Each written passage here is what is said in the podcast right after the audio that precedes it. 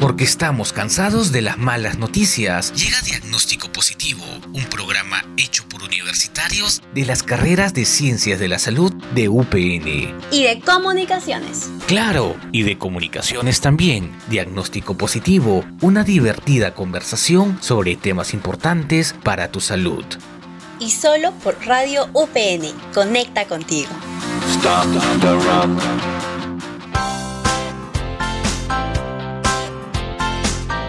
Hola, hola a todos nuestros queridos oyentes, sean bienvenidos a un nuevo programa de diagnóstico positivo. Mi nombre es Flori Vilela y les comento que el día de hoy tenemos un tema muy importante para todos ustedes. Además me encuentro acompañada de mi querida Erika, que viene desde la carrera de obstetricia. Hola Eri, ¿cómo estás? Hola Flori, hola a todos, un gusto poder compartir este programa al lado tuyo. Yo también estoy muy contenta de poder compartir este programa contigo, además que es nuestro primer programa juntos, así que estoy muy emocionada. Entonces, ¿qué te parece si arrancamos de una vez para ver qué nos trae este programa? Comencemos. Y seguimos en Diagnóstico Positivo, solo por Radio UPN que siempre conecta contigo. Estamos en la sección de Trending Medic y el día de hoy hablaremos de este tema, que es el embarazo adolescente. Erika, coméntame un poquito más sobre este tema. Así es, Flori. Te comento que según la Organización Mundial de la Salud, el embarazo en la adolescencia se define como aquel que produce una niña cuando empieza su edad fértil. Esto quiere decir cuando menstrua por primera vez y esto se da más o menos entre los 10 y 19 años de edad aproximadamente. También comentarte, Eri, que según la encuesta demográfica y de salud familiar del Instituto Nacional de Estadística Informática, también conocido como INEI, que se realizó el año 2019, el 12.6% de las adolescentes entre 15 y 19 años ya son madres o se encuentran en el proceso del embarazo. Y eso no es todo, Flori. Cuando entramos al estado de emergencia, pudimos notar que el embarazo en adolescentes sigue siendo un problema crítico y en sus indicadores en los últimos 30 años no han variado. Lo que sí se ha podido identificar en los últimos años con diferentes estudios es la alta prevalencia de los embarazos en menores que no cuentan con información adecuada y se convierten en víctimas de violación, lo que da cuenta la inseguridad y el riesgo en el cual están expuestas. Es verdad, Erika. Además, se sabe que eh, quedar embarazada justo entre estas edades puede traer para la madre diversas complicaciones durante la gestación y el parto. Y es que es la segunda causa de muerte entre adolescentes de 15 y 19 años en todo el mundo. Así que esta situación es delicada. Es muy cierto, Flori, y una de las complicaciones más comunes en esta etapa es la anemia. Es por ello que nos está acompañando Carla Salazar, desde la carrera de nutrición. ¿Cómo estás, Carlita? ¿Qué tal, chicas? Un gusto poder compartir con ustedes y despejar todas las dudas que tengan con respecto a este tema, que como bien lo dice Erika, es bastante común. Bien, Carlita, yo quería preguntarte lo siguiente. ¿Qué tipo de alimentos podemos incluir en la dieta de una madre adolescente con una complicación como lo es la anemia? Antes que nada, Erika, hay que tener en cuenta que no todas las anemias son causadas por deficiencia de hierro. Sin embargo, esta sí es la principal causa de anemia. Y bueno, ¿por qué podría pasar esto? Pues por el bajo consumo de alimento que contiene hierro o la mala asimilación. O sea, se consume el hierro pero no se asimila. O también puede ser por la excesiva pérdida de sangre, como lo es en el caso de las adolescentes al momento de menstruar. Y además, adicionalmente comentarte que una adolescente embarazada necesita 27 miligramos de hierro por día lo cual es 12 miligramos más que una adolescente no embarazada. Y esto se puede conseguir a través de alimentos como vísceras de pollo, pescado, sangrecita, eh, mariscos o los cereales para el desayuno, panes y fideos fortificados con hierro, también frijoles, lentejas y claro que también las nueces. Claro que sí, Carlita, por eso es tan importante eh, implementar esta dieta en madres que padecen eh, de estas complicaciones. Y dime, ¿qué consecuencias tendría el recién nacido si su mamá sufre de anemia? Bueno, la anemia aumenta el riesgo de la muerte de la madre o del bebé o bajo peso al nacer. Y en la infancia tiene consecuencias negativas en el desarrollo cognitivo, que es la capacidad para pensar y razonar. En el desarrollo motor, que involucra el movimiento, eh, como caminar, gatear o sacudir la sonaja, y además en el comportamiento y crecimiento. Además a la larga disminuye la capacidad de prestar atención y también contribuye al aislamiento social. Déjame decirte que aún así la población desconoce de las consecuencias de la anemia y es por eso que es tan importante prevenirla para el desarrollo infantil del país. Tengo otra pregunta más para ti. ¿Cómo ayudamos al recién nacido en el ámbito de la nutrición? Claro, Erika, los podemos ayudar dándoles suplementos de hierro, que pueden ser gotas, jarabe, pastillas, y la fortificación también a los niños menores de 36 meses, además mejorar las prácticas de alimentación infantil y de la gestante en casita, incorporando alimentos ricos en hierro animal, de preferencia, como ya te lo mencioné, ¿no? que son la sangrecita, vísceras, pollo, pescado, o también de origen vegetal, pero siempre acompañado de la vitamina C para una mejor absorción. Y bueno, variando y que las cantidades sean adecuadas en un contexto de alimentación saludable. Claro que sí, Carlita. Es por eso tan importante hacer énfasis en todos estos datos que hemos dado el día de hoy. Y te quería dar las gracias por resolver todas nuestras dudas y por informarnos. Feliz de haber estado con ustedes, chicas, contigo, Erika y Flori. Y bueno, hay que recordar que prevenir la anemia en los niños es totalmente importante porque ellos van a crecer, ser adultos y si la anemia impactó en ellos, podrían tener una calidad de vida disminuida. Así es, Carla, como ya lo mencionaste, es importante cuidar tanto a la madre como al niño con los diferentes aportes que ya nos han dado, ¿no? Por ejemplo, desde el ámbito de la nutrición, para así favorecer el desarrollo psicomotor del infante y por ende su movimiento. Y bueno, no se desconecten de diagnóstico positivo porque seguimos con consultorio al aire con una entrevista espectacular.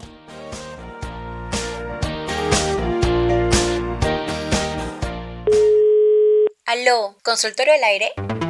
Consultorio al aire. Resolvemos tus dudas junto a especialistas. Solo aquí en Diagnóstico Positivo.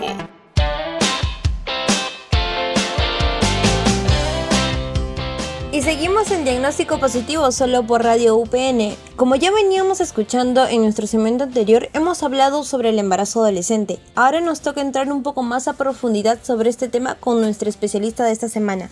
Para esta semana tengo el agrado de presentarles a nuestra docente invitada, la directora de carrera de obstetricia de nuestra querida Universidad de UPN, que es Katia Vargas Rúas, que también es especialista en psicoprofilaxis obstétrica y además tiene estudios en gestión de salud. ¿Cómo están, Vince? Bienvenida. Hola Flori, muchas gracias por la bienvenida, gracias por la invitación. Yo muy contenta de compartir esta información tan importante con ustedes. Bueno, vamos a empezar entonces con la primera pregunta relacionada a este tema que es muy importante. ¿Qué es lo primero que debe hacer un adolescente al enterarse que está embarazada? Uy, bueno, es una, es una pregunta muy importante, ¿no? Porque los adolescentes eh, suelen, eh, o bueno, cuando hemos sido adolescentes, solemos buscar información a veces de los amigos, ¿no? Y que a veces las opiniones de los amigos al compartir el mismo grupo de edad no son las más adecuadas, ¿no? A veces no son las idóneas. No quiero, no quiero decir de que los amigos se convierten en, enemigos en este momento, pero si bien es cierto es, lo mejor es buscar eh, a un adulto que confía, ¿no? De repente brindar información. Si su adulto confiable para esta adolescente son sus padres, en buena hora. Si un adulto confiable es un tío o un hermano mayor o quizás eh, podría ser los abuelos o un vecino, eh, sería bueno que se lo comunicara, ¿no? Para que esta persona también pueda acompañar, acompañarlo si tiene mucho miedo de decirle a sus padres, para que le pueda decir a sus padres lo que está sucediendo, ¿no? Bueno, entonces, primero hablaríamos de que sería importante la comunicación en estos casos. Ya, si ya lo comunicamos, y ahora, ¿qué pasaría de si yo al comunicarlo, sea a la pareja que tengo o a los o a mis padres, ellos me plantearan como una opción abortar? Bueno, en realidad el aborto no está permitido en el Perú, no es una ley, es, ilegal eh, cometer un acto de aborto, ¿no? Lo ideal sería que esta adolescente, si ve esa, esta, esta disposición por parte de los padres, pues buscar ayuda en un centro de salud, buscar ayuda profesional que pueda orientarla a eh, cómo puede actuar en estas situaciones, ¿verdad? Porque el aborto también podría poner en riesgo su vida. No hablamos de un embarazo, un embarazo en adolescentes. Los adolescentes tienen una fisiología y anatomía específica, no son adultos.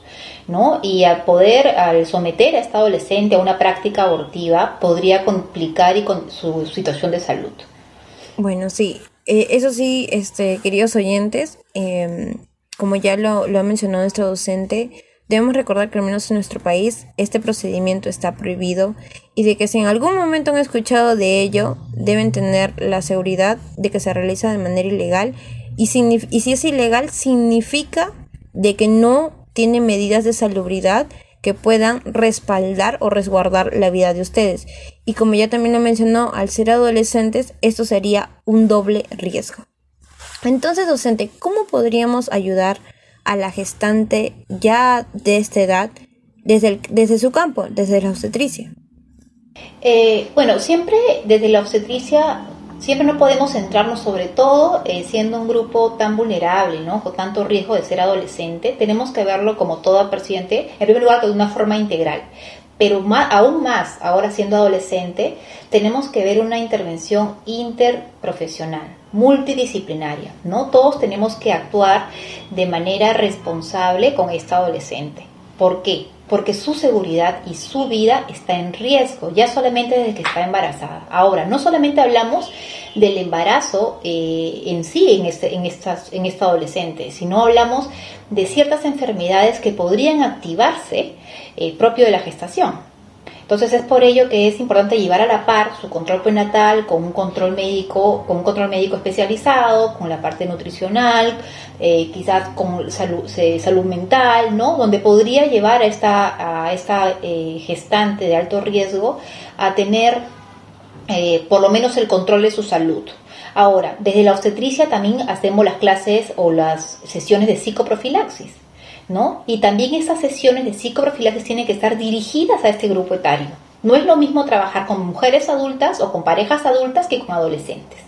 ¿no? Entonces, desde, este, desde nuestro campo tenemos que tener eh, muy bien mapeado el abordaje que se va a tener con esta eh, gestante ya nos dejó un poquito más claro que, es el trabajo en sí holístico, ¿no? Todas las carreras podríamos intervenir, psicología, nutrición, como ya lo hemos mencionado en nuestro segmento anterior, ¿no? Que también nos va a dar algunos tips para que el embarazo se pueda desarrollar con la mayor normalidad y todo ello. Permíteme ahí, eh, Flor, es importante también resaltar que mm, no solamente el adolescente debe estar, si bien es cierto, los profesionales de salud estamos abordando en la calidad de preservar o conservar su salud de ella y su bebé, también la parte legal tiene una parte de apoyo importante para esta gestante. Ella debe tener ese soporte de, de repente, si es que ella siente que está siendo violentada o amenazada a tomar ciertas decisiones, pues también tiene que tener la confianza de acudir a estos centros de emergencia para que podamos ayudarla, ¿no?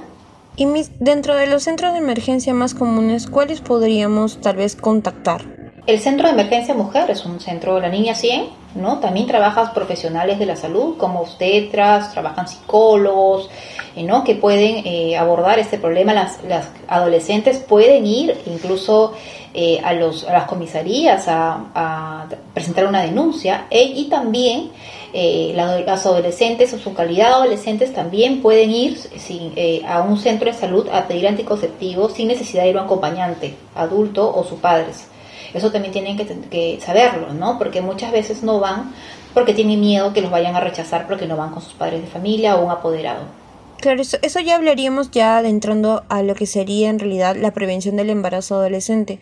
Porque, por ejemplo, hasta para mí era desconocido de que una menor de edad podía ir a un centro de salud que podría ser la posta, que tal vez es, es el centro de primer, de primer nivel de atención que tenemos a la mano, sin necesidad de ir a sus padres porque muchas no lo hacen, claro, por el miedo que tienen a, juzgar y a todo lo que la sociedad pues nos, tiene acostumbrados en sí. Y otras cosas, otras formas muy aparte ya de usar uh, eh, un anticonceptivo, ¿cómo podríamos además de ello prevenir el embarazo adolescente?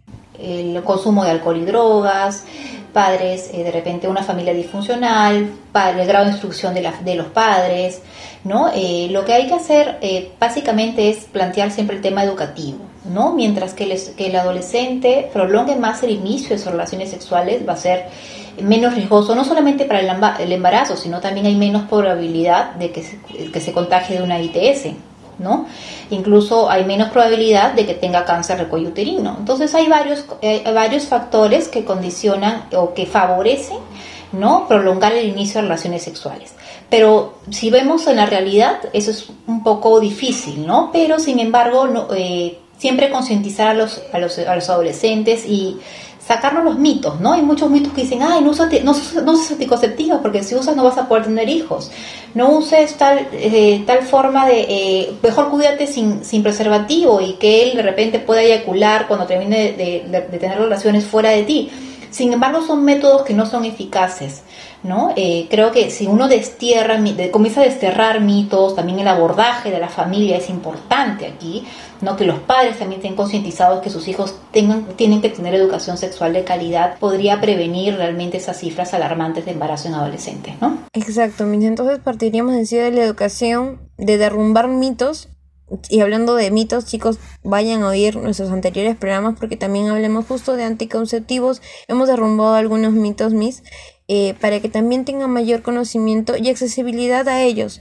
Ya ahora el tema socioeconómico tal vez ya no es porque ya nos dejó muy claro nuestra docente de que podemos ir a una posta y nos lo pueden entregar de manera gratuita. Y sin más, eh, agradecerle a nuestra docente Katia Vargas Rúas por su participación y bueno, por habernos brindado toda la información que realmente es relevante e importante escuchar. Miss, ¿alguna recomendación final más? Sí, gracias, gracias en primer lugar Flori por, por invitarme a estar con ustedes el día de hoy y creo que eso es un, una puerta y son, se abren puertas y ventanas a una información realmente profesional y en beneficio de los adolescentes y los jóvenes que nos escuchan. Eh, solamente quisiera decirles que los puestos de salud están abiertos para recibirlos en caso de sean una consejería en educación sexual, de repente tienen muchas eh, ideas o tienen muchas dudas respecto a ello, la obstetra puede brindarle una información fidedigna ¿no? en la calidad de proteger su salud sexual y reproductiva. ¿no? Y no solamente eh, a veces es cuidarse del embarazo, sino también es cuidarse de las infecciones de transmisión sexual. Y el único método anticonceptivo es el preservativo.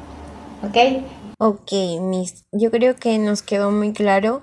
De esta manera estamos cerrando nuestro programa el día de hoy. Yo me despido, soy Flori Vilela y agradezco a todos nuestros oyentes por acompañarnos. No se olviden que pueden escucharnos a través de Radio UPN vía online o a través de nuestro aplicativo móvil. También a través de SoundCloud o Purify como Radio UPN. Debemos recordar cuándo nos pueden escuchar, que son los martes y jueves a la 1 de la tarde y a las 8 de la noche y el día domingo también a las 4 de la tarde. Y esto fue Diagnóstico Positivo.